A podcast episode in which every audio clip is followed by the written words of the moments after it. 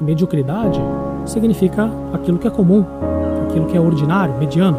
Ficar dentro da média. Ser medíocre, portanto, é simplesmente ter comportamentos médios e então resultados médios. Medíocre é o comportamento de se contentar com aquilo que deu para fazer, em vez de buscar o melhor dentro daquelas áreas que realmente importam.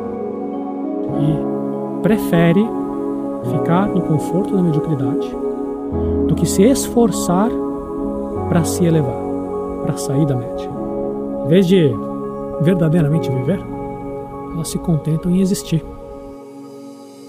E quando nós falamos de mediocridade, nós estamos falando de covardia, de fugir dos desafios, de escolher ser acomodado.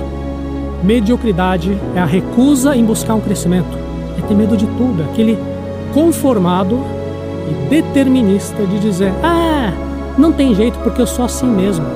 Dizer isso, acreditar as pessoas não mudam nunca, elas são estáticas, que não tem possibilidade nem de crescimento, nem de aprendizado, nem de transformação.